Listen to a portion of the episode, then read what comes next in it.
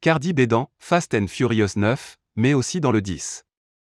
Alors que le neuvième volet de Fast and Furious ne sortira que le 14 juillet prochain en France, Vin Diesel vient de faire quelques révélations sur Fast and Furious 10. Le prochain film de la saga accueillera, en effet, une nouvelle fois Cardi B. La rappeuse qui fait son apparition dans Fast and Furious 9, dans la peau du personnage de Lisa, fera donc son comeback dans la suite du long métrage. Vin Diesel explique dans les colonnes de Entertainment Tonight Nous sommes vraiment excités de faire évoluer son personnage et de le faire durer jusqu'au final. E elle est arrivée juste à temps. Elle est arrivée dans Fast 9 juste à temps.